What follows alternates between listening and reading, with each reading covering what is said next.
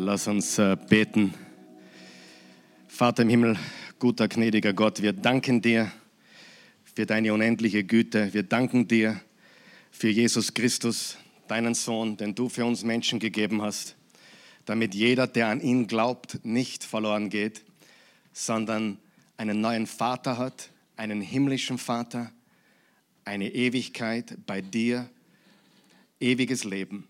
Wir danken dir dafür, dass du uns diese Wahrheit gegeben hast, dass jeder, der an Jesus Christus glaubt, jeder, der ihm vertraut, du bist der Weg, die Wahrheit und das Leben.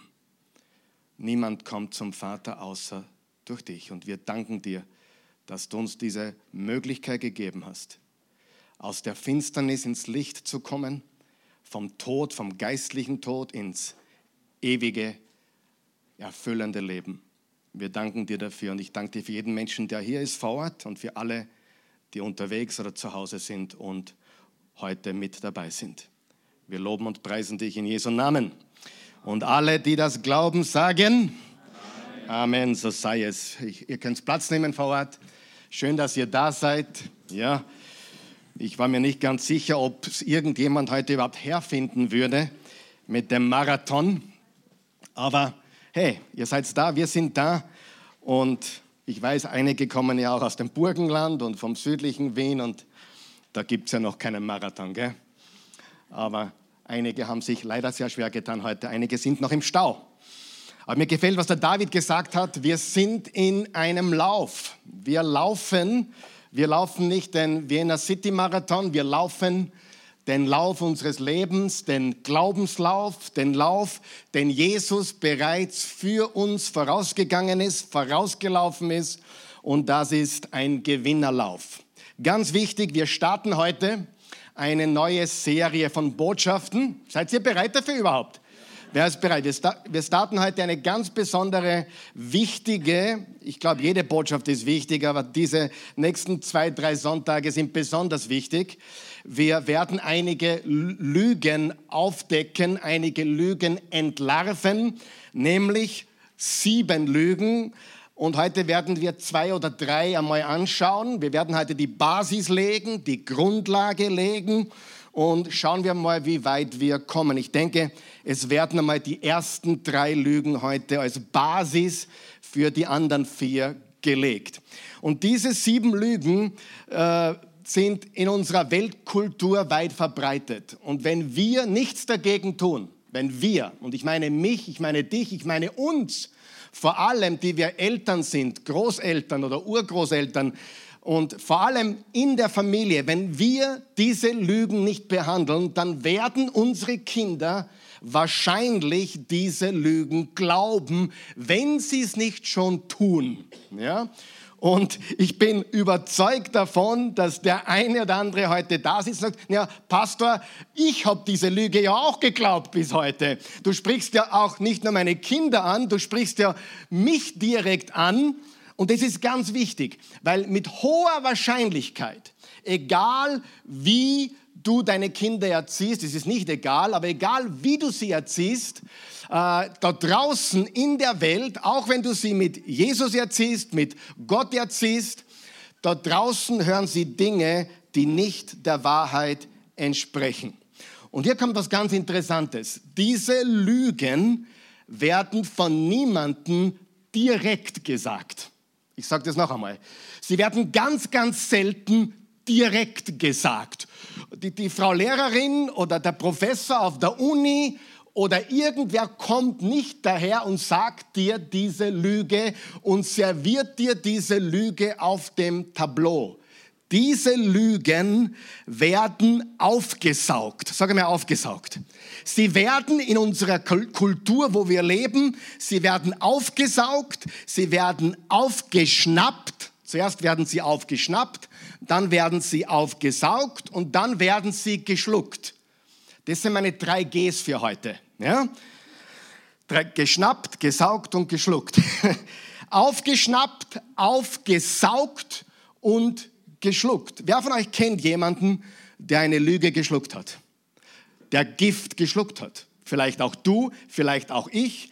Wir alle müssen aufpassen und das ist ja ganz typisch Teufel. Der kommt nicht daher und sagt, hey, äh, ja, BG Ehebruch gegen deine Frau. Nein, nein, nein, der zeigt da zuerst einmal ein paar schöne Sachen, richtig?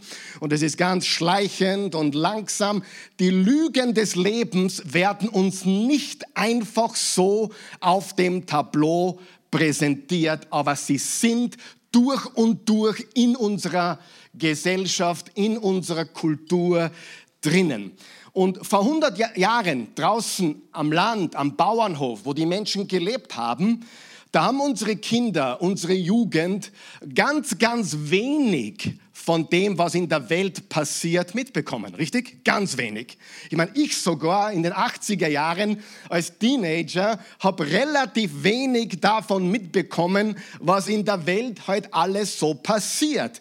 Aber wir haben heute eine globale, ich nenne sie eine globale Weltkultur. Und wir bekommen das alles mit. Wir schnappen das alles auf.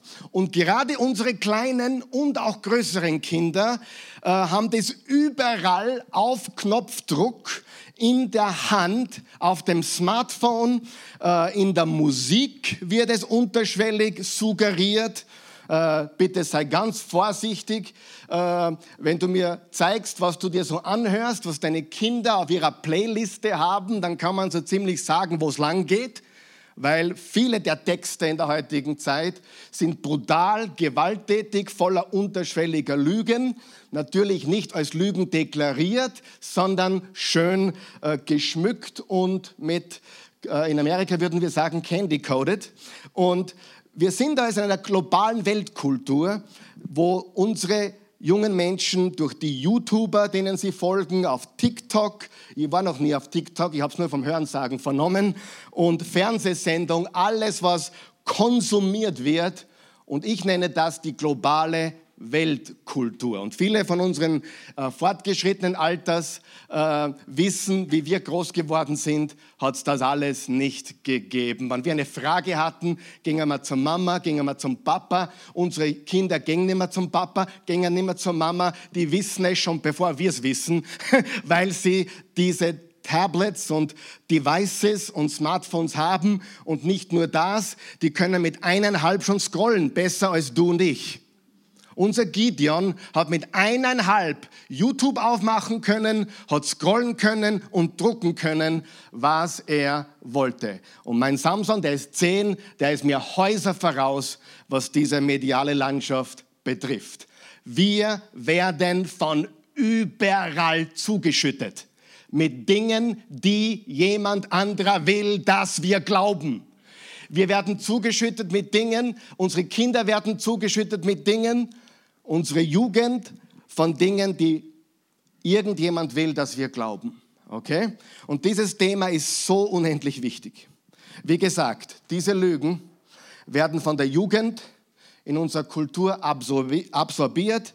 Sie brechen, jetzt kommt was ganz Wichtiges, sie brechen ihre Fähigkeit, rational zu denken, wahrheitsgemäß zu denken, weil ja alles irgendwie wahr ist alles hat irgendwie eine Berechtigung für Wahrheit. Du hast deine Wahrheit, ich habe meine Wahrheit. Interessant finde ich, wenn es um Mathematik geht, sind wir uns alle einig, 2 plus 2 ist 4. Die Businessleute brauche ich gar nicht fragen. Das, was unten raus, rauskommt, ist auf das Komma genau richtig. Da gibt es keine zwei Wege. Aber dann geht es um Dinge des Lebens oder sogar Gott und Glauben und ewiges Leben und plötzlich sagen wir plötzlich, ist alles relativ und alles subjektiv. Hochkomisch, oder? Überall. Wir denken nirgends, sogar in der Geografie wissen wir, wo die Hauptstadt von so und so ist. Die ist nämlich genau dort, wo sie ist und nicht, wo du sie gerne hättest.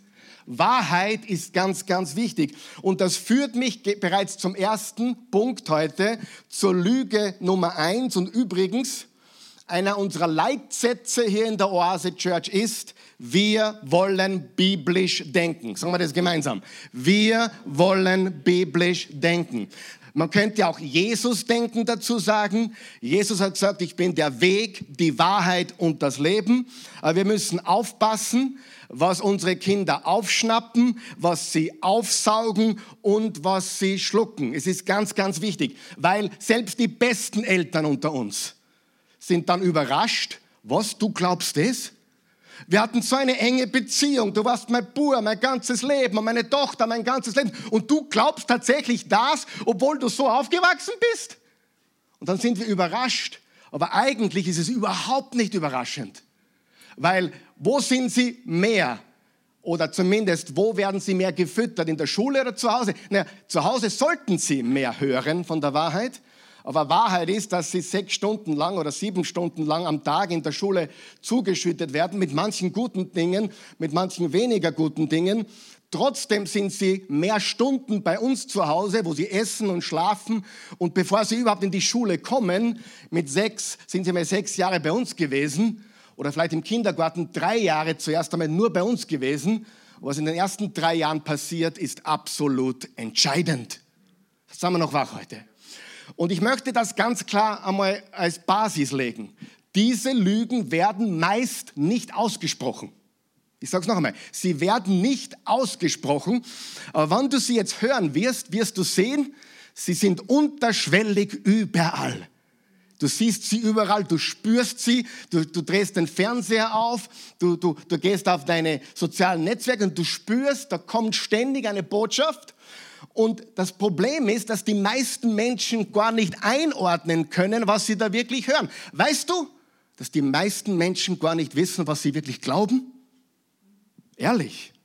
Geh mal da draußen hinaus und frag jemand, was glaubst du? Oder was denkst du über das, was die Politik derzeit macht? Und weißt du, was die meisten tun? Sie hören irgendeinen klugen Satz von irgendjemand, der gut ausschaut auf der Bühne oder im Fernseher und den wiederholen sie, weil sie nicht doof dastehen wollen, sondern klug klingen wollen. So schaut's aus. Richtig? Es ist sehr wichtig, dass wir die Verantwortung nehmen. In der Oase Church nehmen wir das höchstpersönlich, dass wir wirklich biblisches Denken. Übrigens, Mittwochabend hat das Bibelstudium wieder begonnen, letzten Mittwoch. Ja, bin froh, dass einige dabei waren online und es waren auch einige neue Leute hier sogar am Mittwochabend vor Ort. Wir haben wieder offen vor Ort. Aber biblisches Denken ist das, was wir hier äh, verbreiten. Und biblisches Denken ist Jesus-Denken und Jesus ist der Weg, die Wahrheit und das Leben. Lass uns also ganz klar das sagen. Das erste ist Lüge Nummer eins. Wahrheit ist subjektiv.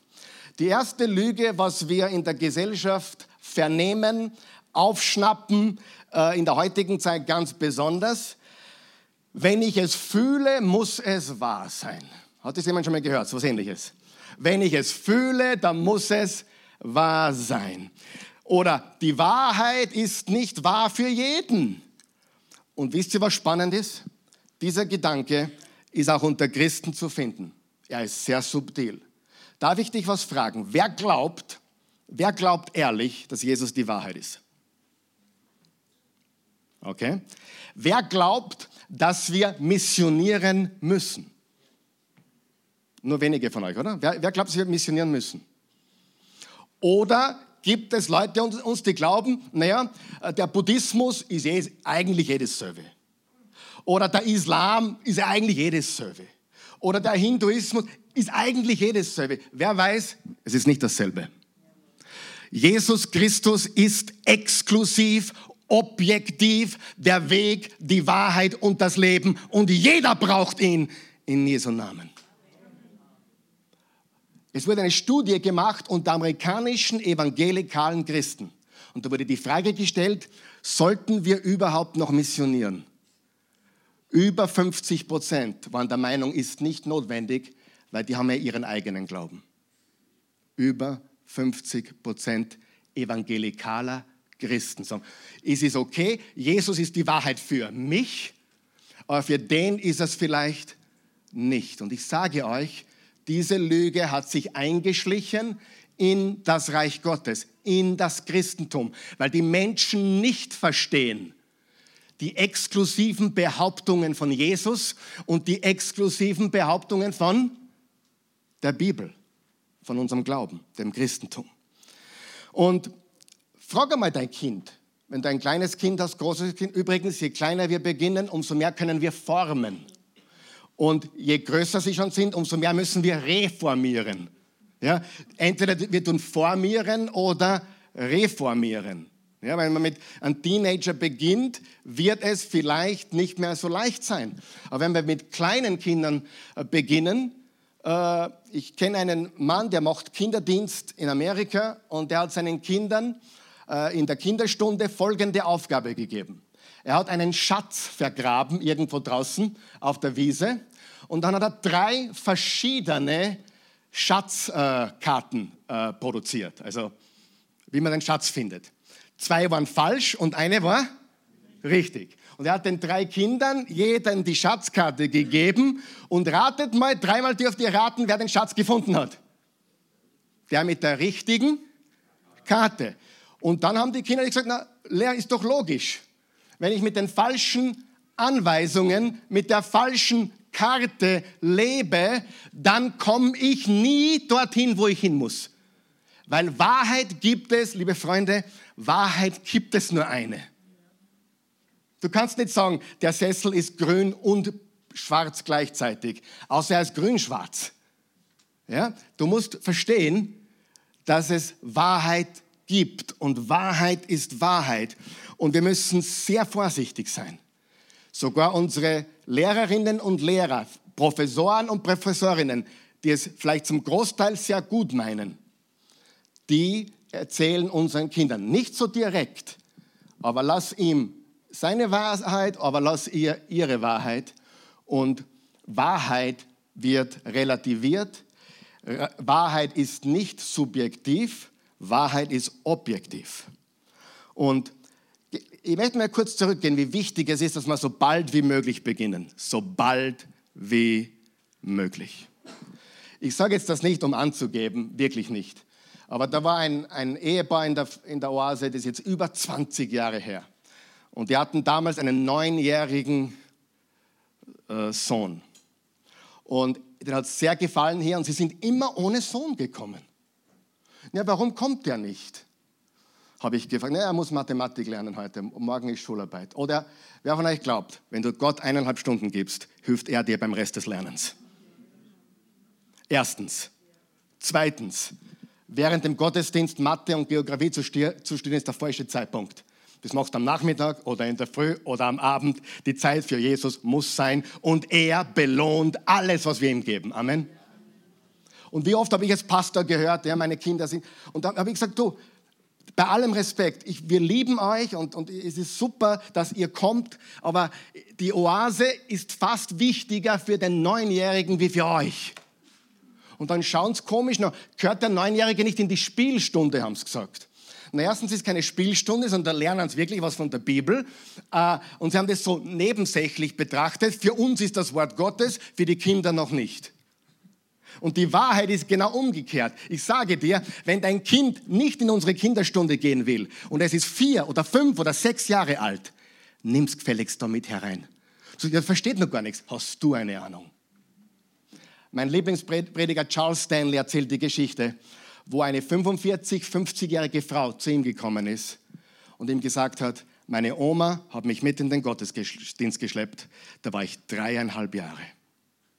Und ich kann mich heute noch an Dinge erinnern, die ich gehört habe mit vier, fünf, sechs Jahren. Wir dürfen die Kinder nicht verdeppert halten. Die saugen auf, sagen wir aufsaugen aufsaugen. Sie saugen ja auch in der Welt Dinge auf, die sie noch nicht verstehen, aber sie saugen sie auf. Und drum, ich bin voll dafür, dass die kleinen oder kleinen Kinder auch hier hereinkommen. Voll dafür. Weil die sind keine Störenfriede, die Babys können vielleicht drüber, ja, ja. Äh, vor allem, wenn sie ein bisschen bitzeln und so, gell? Aber wenn ein Kind hier sein will und sitzen will und hören will, um Himmels Willen, ist der richtige Platz. Amen. Es kriegt was mit vom Wort der Wahrheit. Und auch bei, bei Erwachsenen habe ich das gesehen. Wenn wir, wenn jemand zu Christus kommt und dann irgendwie auch, keine Ahnung, ein bisschen in ein religiöses Fahrwasser kommt, ich meine, ein bisschen komisch christlich wird, und dann kommen wir dann in die Oase nach 20 Jahren und dann ist es sehr schwer, gewisse Dinge zu verändern. Deswegen, ich liebe es, wenn jemand hier zu Jesus kommt und man darf von klein auf ihnen das Wort Gottes füttern. Das ist das Beste, was es gibt. Und da gibt es viele solche Gemeinden, es gibt auch einige in Österreich, die das Wort Gottes richtig gut äh, predigen. Aber es ist wichtig, dass wir nicht religiös werden oder komisch werden, übergeistlich werden, sondern dass wir das Wort der Wahrheit aufsaugen. Amen. Vergiss eines nicht, der Hauptgrund oder einer der Hauptgründe, warum viele Menschen nicht Christen werden, sind wir Christen. Weil wir einfach immer wieder es schaffen zu streiten oder irgendwie komisch zu sein. Am Arbeitsplatz hast du nicht komisch zu sein, du hast Licht der Welt zu sein und Salz der Erde. Amen. Ganz wichtig. Okay? Nimm es ernst mit deinen Kindern. Sie hören sechs Stunden am Tag irgendetwas, wo du nicht dabei bist. Richtig? Stimmt es, was ich sage, Frau Kindergärtnerin? Ja, stimmt hundertprozentig. Ja? Die Gertrude Nick, die war über 30, 40 Jahre Kindergärtnerin, richtig? Und sie hat ihnen das, das Jesus erzählt. Das ist möglich. Du kannst das tun in einer Art und Weise, ohne in Probleme zu geraten mit dem, mit dem öffentlichen Leben. Ja? Aber tu es. Und daher wollen wir sie so, so jung wie möglich, wollen wir sie an das Wort der Wahrheit bringen. Äh, im, Im Johannes 14,6 habe ich schon mehrmals zitiert, ich bin der Weg, die Wahrheit und das Leben. Dort Jesus eigentlich über seinen Vater gesprochen und dass er die wahre Repräsentation seines Vaters ist. Äh, und im Johannes 14,9 hat er gesagt, wer mich gesehen hat, hat den Vater gesehen. Aber schauen wir uns ein paar Verse kurz an, wo der Apostel Paulus zum jungen Timotheus Folgendes sagt.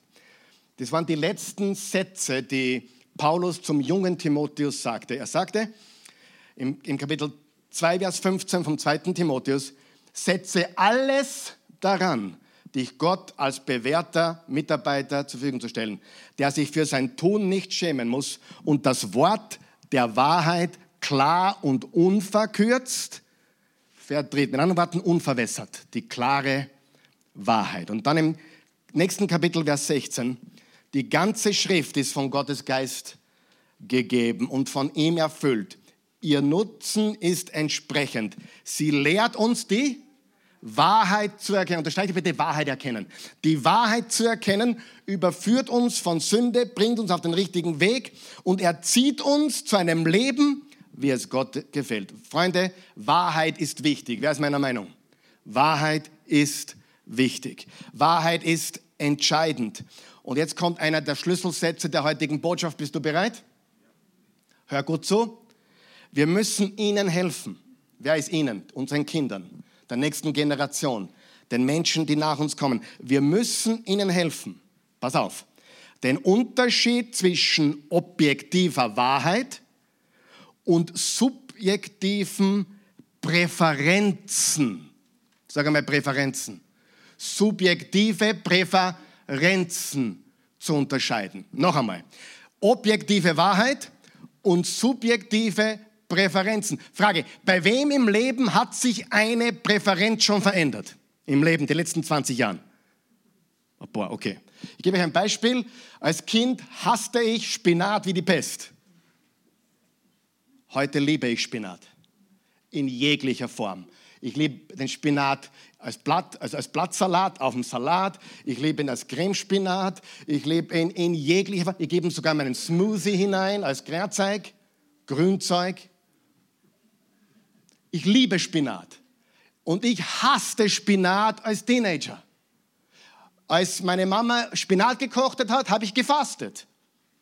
Weil sie hat nur gesagt, und das war auch noch altmodisch und gut, was am Tisch kommt, wird gegessen. Heute, na okay, Liebling, du machst den Spinat nicht. Okay, was möchtest du denn? Ich mach dir schnell ein Hotdog. Ah, willst du auch nicht? Na, bist du zu gut fürs Hotdog. Äh, äh, na, surely, okay, dann mach mir einen Hamburger. Na, ich habe keine Lust auf Hamburger. Freund, warum erzähle ich das? Schuldig, Wer ist auch schuldig? Die Christi ist schuldig, ich bin schuldig, der Andreas ist schuldig, alle sind wir schuldig. Das ist die heutige Zeit, stimmt's? Ich hab gelebt, was am Tisch kommt, wird gegessen. Und wenn es nicht schmeckt, und wenn ich gesagt habe, das war auch eine, eine coole Aussage von meinen Eltern, aber die Nachbarn dürfen. Ja, dann sucht er halt eine neue Familie. Aber in unserer Familie ist es so. Und heute sind wir dankbar dafür, richtig? Wenn uns da nicht gefällt. Natürlich war das ein bisschen spaßig gemeint und ein bisschen herausfordernd. Natürlich wollten die nicht, dass ich zu einer anderen Familie gehe, aber es ist so wichtig. Frage: Ist Spinat schmeckt gut? Ist das eine Wahrheitsaussage oder, eine, oder ist das eine, eine, eine Präferenzaussage? Wenn ich sage, Spinat ist gesund, das ist objektiv, oder? Mehr oder weniger. Okay, hinkt ein bisschen. Manche sagen, ah, es gibt Gesünderes. Aber ihr versteht, was ich meine, oder? Das eine kann sich ändern wie die Wellen am Meer, das andere bleibt wie ein Anker. Das eine ist objektive Wahrheit, das kann ich nicht verändern. Ich kann meine Präferenz verändern, aber ich kann nicht die Wahrheit verändern. Und ob ihr es glaubt oder nicht, die Kinder der heutigen Zeit glauben das durch und durch, ohne zu wissen, dass sie es glauben. Und das ist das Tricky, das ist das tricky Business dran. Sie wissen, wenn er fragt, hey, wenn, wenn jetzt sagen würde, gell, du glaubst, Wahrheit ist subjektiv, sagt er, was? Der weiß nicht, was er wirklich glaubt. Aber es ist unterschwellig da. Es ist da. Und darum ist Wahrheit so wichtig. Äh, Wahrheit, was ist Wahrheit? Wie sagt man das einem Kind? Wahrheit ist das, was der Realität entspricht. Das ist Wahrheit. Ja? Man muss mit den Kindern reden. Äh, zum Beispiel Kochrezept. Äh, kann man mit einem richtigen Kochrezept was richtig Gutes und Gesundes kochen? Ja? Was ist, wenn ich da ein falsches Kochrezept gebe, das äh, erstens einmal äh, die falschen Ingredienzen hat und zweitens einmal scheißlich schmeckt? Und dann machst du das mit dem, mit, mit dem, nach diesem komischen Kochrezept. Was kommt dann raus? Etwas Falsches.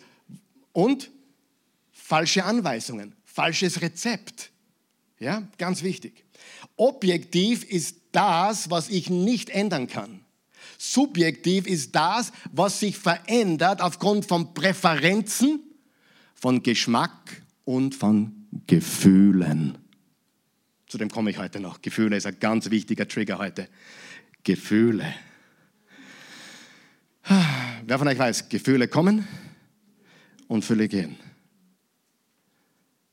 Gefühle kommen und Gefühle gehen. Und das ist so wichtig. Weil wenn es dann um Gott geht, um sein Wort, um die Ewigkeit, müssen wir verstehen, dass es eine Wahrheit gibt. Die gibt's. Und manche haben den Eindruck, die Bibel ist wahr für manche Menschen, aber nicht für alle Menschen. Jesus Christus ist nicht der Retter für alle Menschen, sondern nur für mich und meine Gemeinde. Oder das Christentum ist wahr für den Westen, aber nicht für die andere große Welt. Und diese Menschen verstehen nicht, welche Ansprüche Jesus stellt. Ich bin der Weg, ich bin die Wahrheit, ich bin das Leben, ich bin die Auferstehung, ich bin das Brot des Lebens. Ohne mich geht gar nichts. Wer mich nicht hat, kann nichts von Bedeutung tun. Ja, ganz wichtig.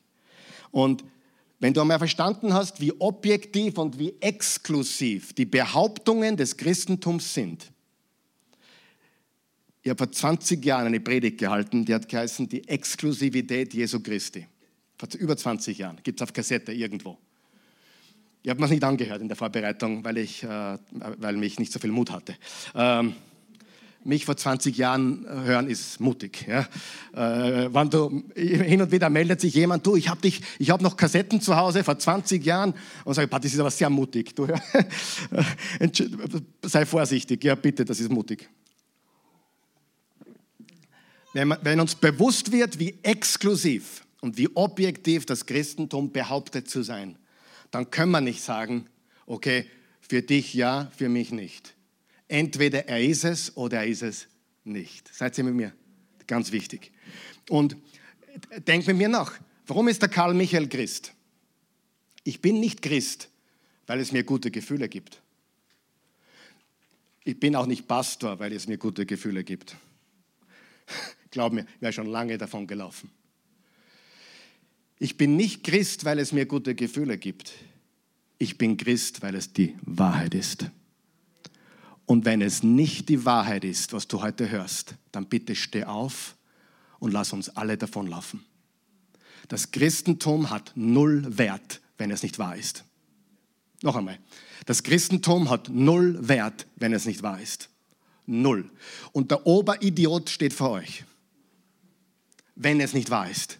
Hat Paulus gesagt. Paulus hat im 1. Korinther 15 gesagt, wenn die Auferstehung Jesu Christi nicht wahr ist, sind Christen die miserabelsten Menschen erwerden.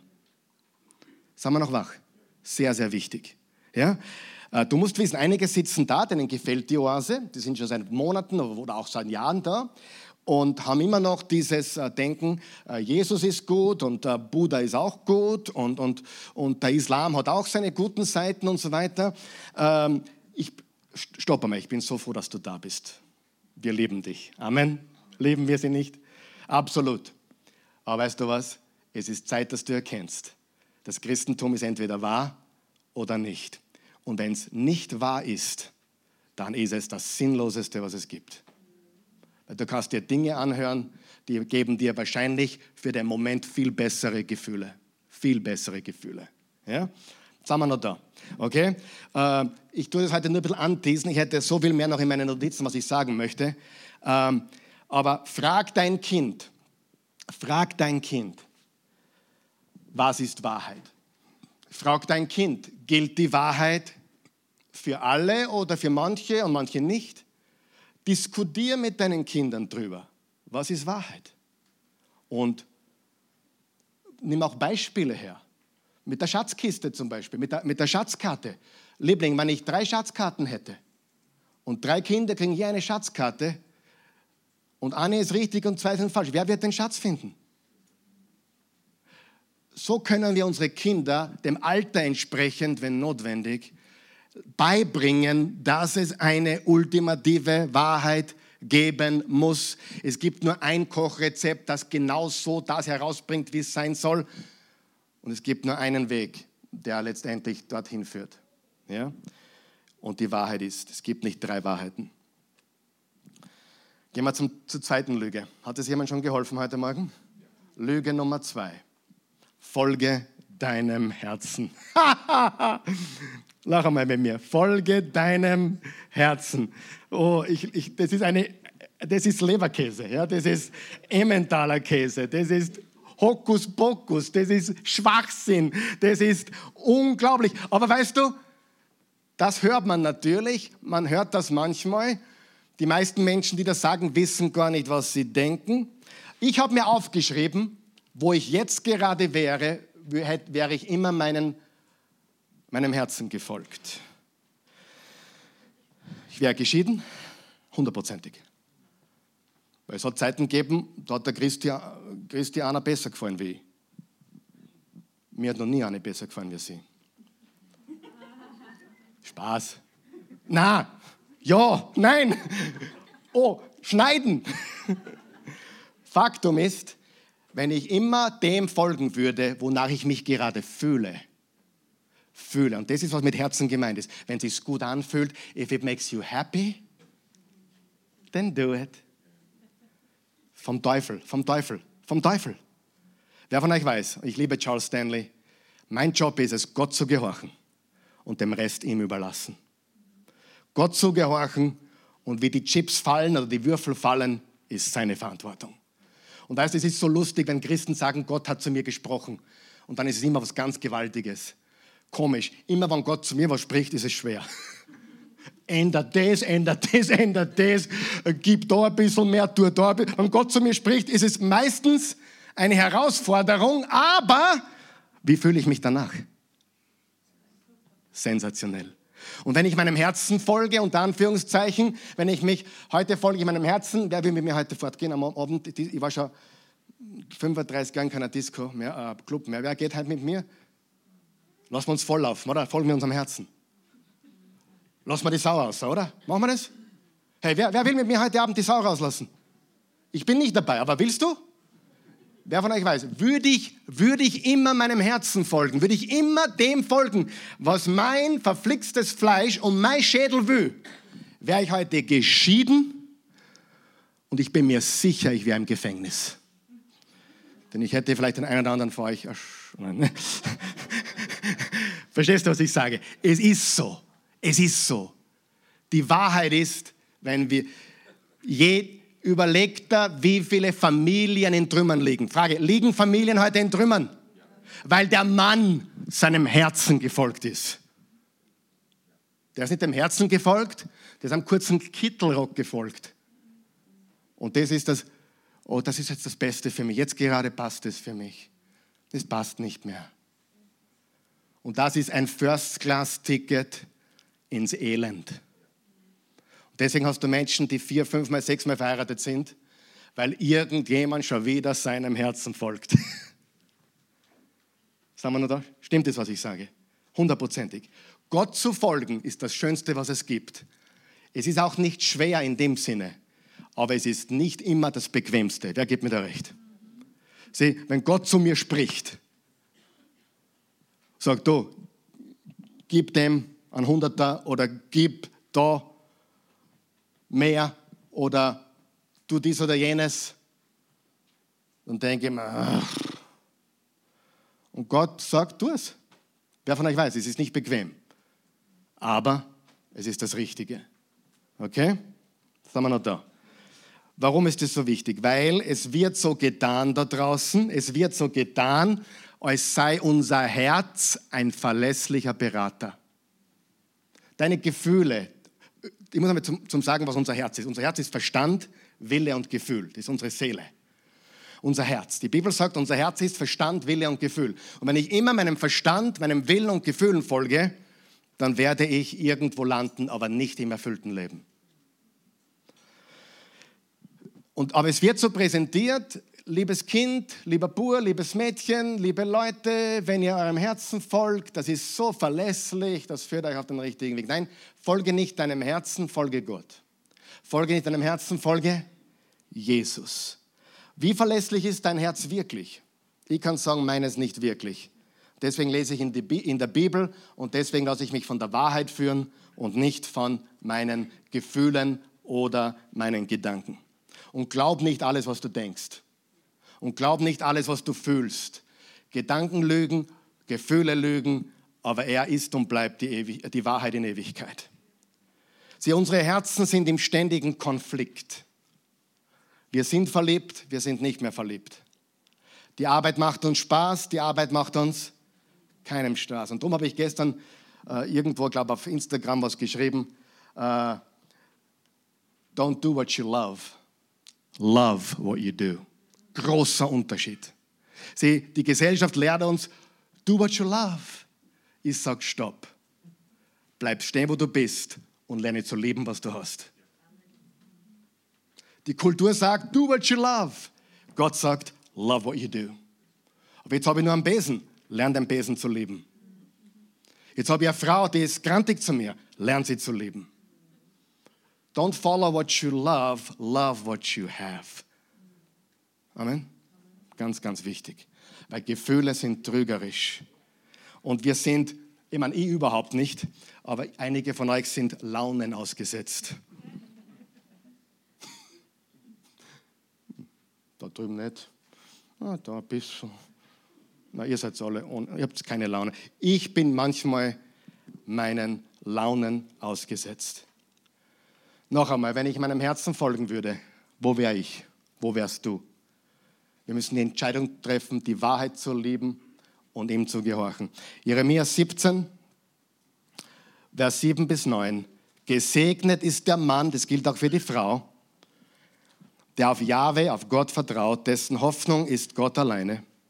Er ist wie ein Baum, der am Wasser steht und seine Wurzeln zum Bach hinstreckt. Er hat nichts zu fürchten, unterstreicht er das. Wenn Hitze kommt, seine Blätter bleiben grün und frisch. Das ist wie Psalm 1. Das ist eine Anlehnung an Psalm 1. Ihm ist nicht bange vor dem Dürrejahr. Er trägt immer seine Frucht. Abgründig ist das menschliche Herz. Unterstreicht er das? Abgründig ist das menschliche Herz. Beispiellos und unverbesserlich. Wer kann es durchschauen? Wer weiß, dass das stimmt? Wer ist ehrlich genug und sagt, das stimmt hundertprozentig? Es ist das Herz. Du kannst dir auf dein Herz nicht verlassen. Weil das Herz ist subjektiv, das Herz ändert sich, deine Launen ändern sich, das, was du denkst, ändert sich, was du fühlst, ändert sich. Ich liebe, was der David schreibt immer. Er schreibt, bevor du eine große Entscheidung triffst, finanzieller Natur oder anderer Natur, schlaf einmal drei Nächte drüber. Weil du kannst deinen Gefühlen nicht vertrauen. Weil heute wirst du dich scheiden lassen und nächste Woche ist schon wieder besser. Richtig? Hey, und deine Chancen mit dem jetzigen sind wesentlich höher als mit dem nächsten. Und umgekehrt genauso. Auch wenn es manchmal sehr verlockend ausschaut, was zu verändern. Manchmal muss man was verändern, keine Frage. Aber wir folgen Gott und nicht unserem Gefühl, unserem Willen und so weiter. Und eigentlich ist es die Umkehrung von Sprüche 3. Sieh, folge deinem Herzen, vertraue auf dein Herz, ist genau das Gegenteil. Sag einmal Gegenteil. Von dem, was Gott sagt. Im, Im Sprüche 3 steht, vertraue auf den Herrn mit deinem ganzen Herzen. Und verlass dich nicht auf deinen eigenen Verstand. Erkenne ihn auf all deinen Wegen, dann wird er deine Pfade gerecht machen. Was steht hier? Vertraue dem Herrn, sagen wir es gemeinsam, vertraue dem Herrn mit deinem Herzen. Nicht vertraue deinem Herzen, sondern vertraue dem Herrn mit deinem Herzen. Unterschied, oder? Großer Unterschied. Zum Beispiel geht es so, Gott, du weißt, was ich gerade fühle, du weißt, was ich gerade denke, du weißt, wie es mir gerade geht, aber ich kann meinen Gefühlen und Gedanken nicht vertrauen.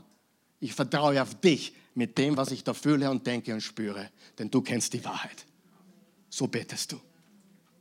Ganz, ganz ein wichtiger, wichtiger Satz. Warum ist das so wichtig? Und jetzt schaut es nicht so scheinheilig. Wir sind in der Lage, jeder von uns ist in der Lage, sein falsches Verhalten einfach und schnell zu rechtfertigen. Ist es nicht so? Du, wenn ich was falsch mache, okay, ich habe einen kleinen Fehler gemacht. Was das du tust, bist du gefrasst. Umgekehrt genau, stimmt's nicht? Bei uns, naja, äh, wir rechtfertigen unsere Handlung, ja, sie war ja fies zu mir und ich konnte nicht mehr und es ging nicht mehr und dies und jenes und, und außerdem habe ich ein Recht auf Glücklichsein. Sag mal den Bibelvers. Du hast ein Recht auf Glücklichsein? Du hast ein Recht darauf, Jesus Christus kennenzulernen. Und darum hörst du diese Botschaft. Du hast kein Recht auf Glücklichsein. Ich glaube, du hast ein Recht auf Freiheit. Ich glaube, du hast ein Recht auf die Chance, erfolgreich zu sein in dem Land, in dem du lebst. Und ich glaube, du hast das Recht, Jesus Christus kennenzulernen. Und trotzdem ist alles ein Geschenk. Und ich bin nicht Christ, weil, ich, weil es mich glücklich macht. Macht es mich glücklich? You better believe it. But ich bin nicht Christ, weil ich glücklich bin, weil, weil es mich glücklich macht. Ich bin Christ, weil es das Richtige ist. Ich liebe meine Frau. Wir sind verheiratet seit über 30 Jahren. Ich bin immer noch verheiratet mit ihr. Nicht, weil sie mich glücklich macht, sondern weil es richtig ist. Und rein zufällig machen wir uns sehr glücklich. Machen wir sehr. Falsches Verhalten zu rechtfertigen ist so einfach.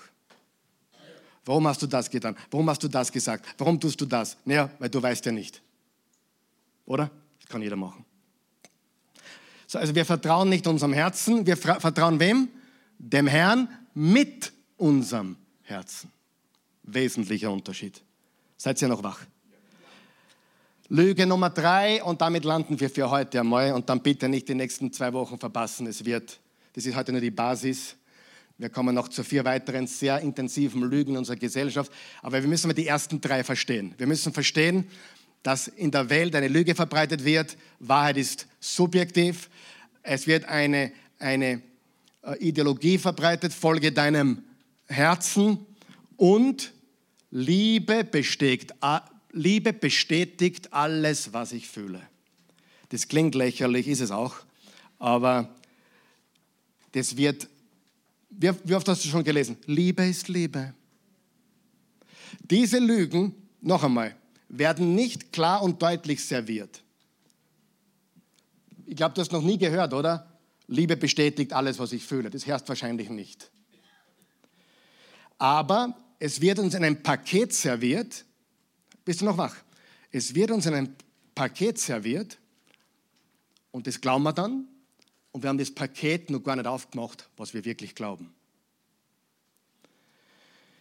Oh, wenn du mich lieben würdest, wo sind meine Teenager-Mädchen? Sind ein paar da heute? Zuschauen vielleicht. Wenn du mich lieben würdest, würdest du mich lassen. Lass ihn nicht stehen, sondern, ja, lass ihn stehen, aber geh, geh nicht davon, renn davon. Und sag ihm, mein Pastor hat gesagt, wenn du mich wirklich lieben würdest, dann würdest du respektieren, dass ich warten will. Amen. Und wenn du mich lieben würdest, dann würdest du dies oder jenes tun. Wenn du mich lieben würdest. Das ist sehr trügerisch. Warum? Weil wir Christen dazu aufgerufen sind zu leben. Nur Liebe wurde komplett neu definiert. So wie Toleranz bedeutet heute was ganz anderes wie vor 50 oder 100 Jahren. Toleranz hat bedeutet, du denkst an, dass ich schätze dich. Ich denke an, dass du schätzt mich wir lieben uns trotzdem. Heute, wenn du nicht meiner Meinung bist, bist du intolerant. Du musst sogar bestätigen, wie ich fühle. Du musst sogar bestätigen, dass du für das bist, was ich mache. Schrecklich.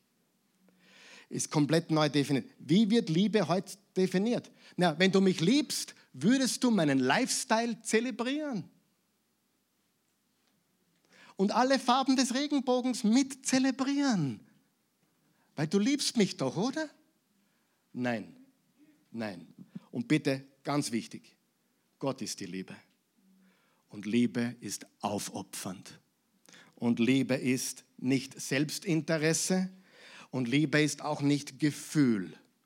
Und daher sage ich ganz deutlich,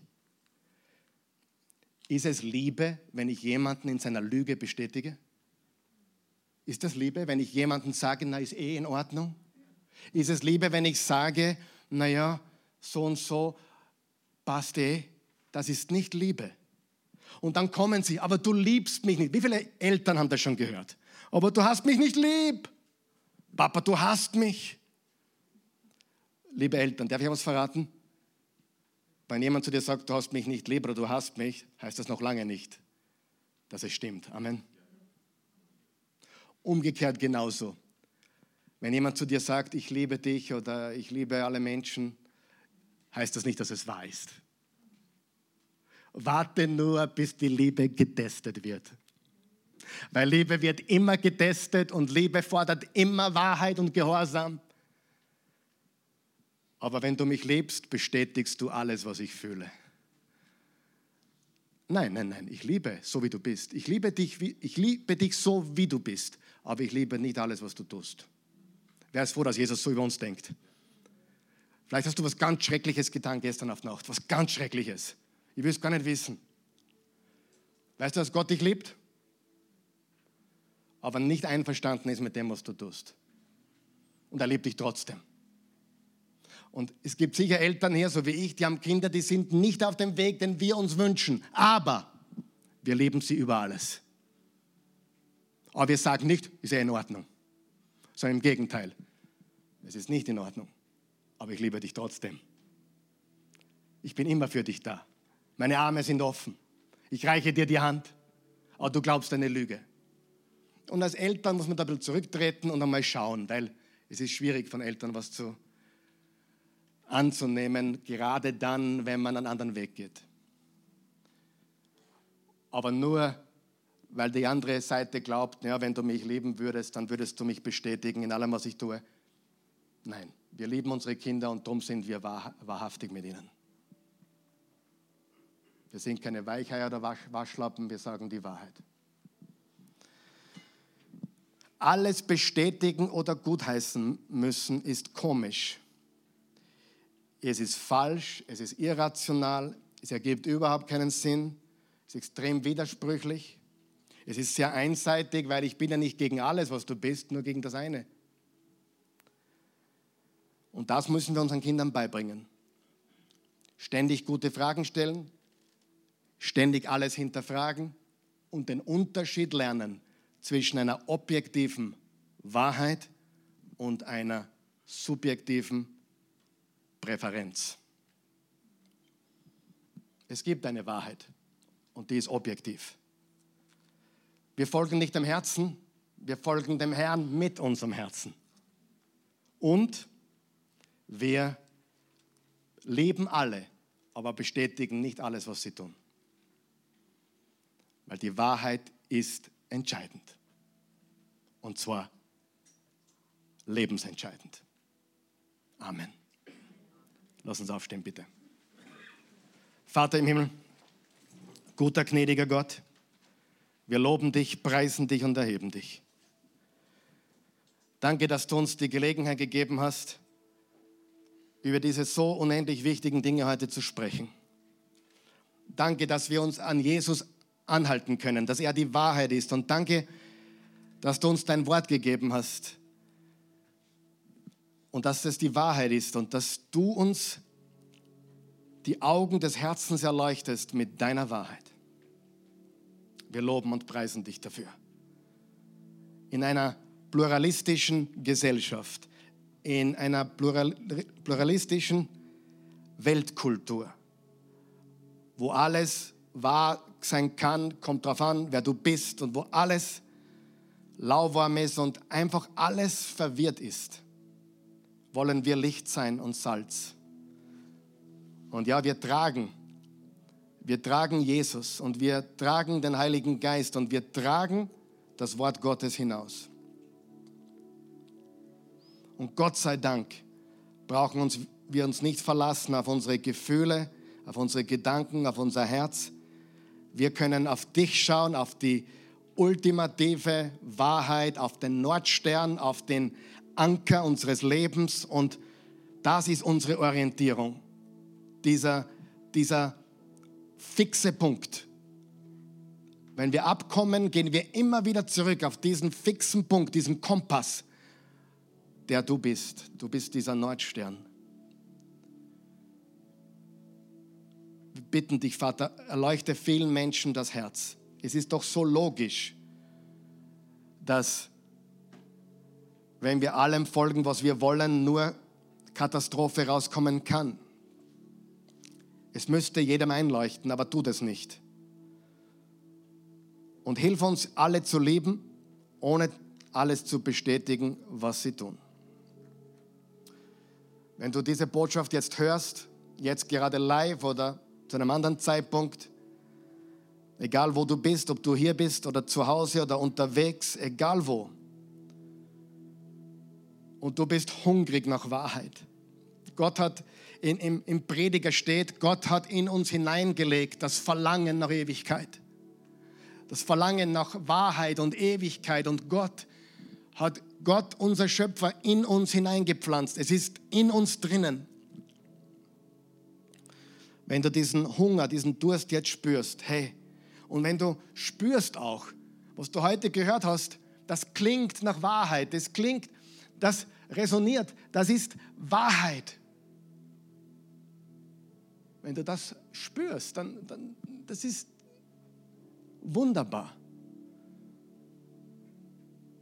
Und ich sage dir noch einmal, ich würde davonlaufen, wenn es nicht wahr ist. Das ist nicht mein Hobby oder meine Hobbyreligion oder eine Religion, die ich gewählt habe. Ich bin Christ nicht wegen Gefühlen oder wegen irgend, ähm, weil mich jemand davon überzeugt hat. Ich bin Christ, weil es die Wahrheit ist. Und Jesus ist die Wahrheit und er will in dein Leben kommen. Und es ist so wunderbar. Ich werde demnächst eine Botschaft machen am Mittwochabend. Ich weiß nicht, am diesem Mittwoch oder nächsten. Wie kann ich wirklich wissen, dass ich errettet bin? So viele auch Christen fragen mich manchmal, kann ich mir wirklich sicher sein? Du kannst dir sicher sein. Ich werde eine Stunde darüber reden, demnächst einmal. Wie kann ich hundertprozentig sicher sein, dass ich gerettet bin, dass ich ewiges Leben habe? Diese Sicherheit zu haben. Und die kannst du, Johannes 3, Vers 16, so sehr hat Gott die Welt geliebt, dass er einen einzigen Sohn gab, damit jeder, der an ihn glaubt, nicht verloren geht, sondern ewiges Leben hat. Dieser Glaube ist ein Vertrauen. Es ist nicht nur ich halte es für wahr, okay, ich finde Jesus gut. Jesus gut finden, tun viele. Du musst ihm vertrauen mit deinem ganzen Leben. Wenn du ihm vertraust mit deinem ganzen Leben, dann kommt er dich und macht dich ganz neu. Er macht dich ganz neu. Und du trennst dich auch von allen anderen Gedankengebäuden, du trennst dich von jeder anderen Religion oder Religiosität, weil Jesus ist einfach alles und er ist mehr als genug. Er ist der Weg und die Wahrheit und das Leben. Der Paulus hat so formuliert, wenn du mit dem Munde bekennst, Jesus ist Herr, und mit dem Herzen an seine Auferstehung glaubst, bist du gerettet. Wenn du das willst, ich helfe dir, wir helfen dir heute. Wir beten jetzt gemeinsam, weil niemand sollte alleine beten, glaube ich. Doch, solltest du auch, aber wir wollen dir hier helfen. Guter Gott, ich komme, wie ich bin. Dir kann ich nichts vormachen. Ich brauche dir nichts vormachen, weil du weißt alles. Ich komme zu dir, ein Sünder in Not eines Retters. Jesus Christus, du bist der Retter der Welt. Du bist der Sohn Gottes. Du bist für meine Sünden gestorben. Du konntest das tun, weil du nie gesündigt hast. Du wurdest ins Grab gelegt nach deinem Tod und bist am dritten Tage auferstanden. Du lebst. Lebe jetzt in mir. Verwandle mich. Sei mein Herr und mein Gott. Ich vertraue dir ganz.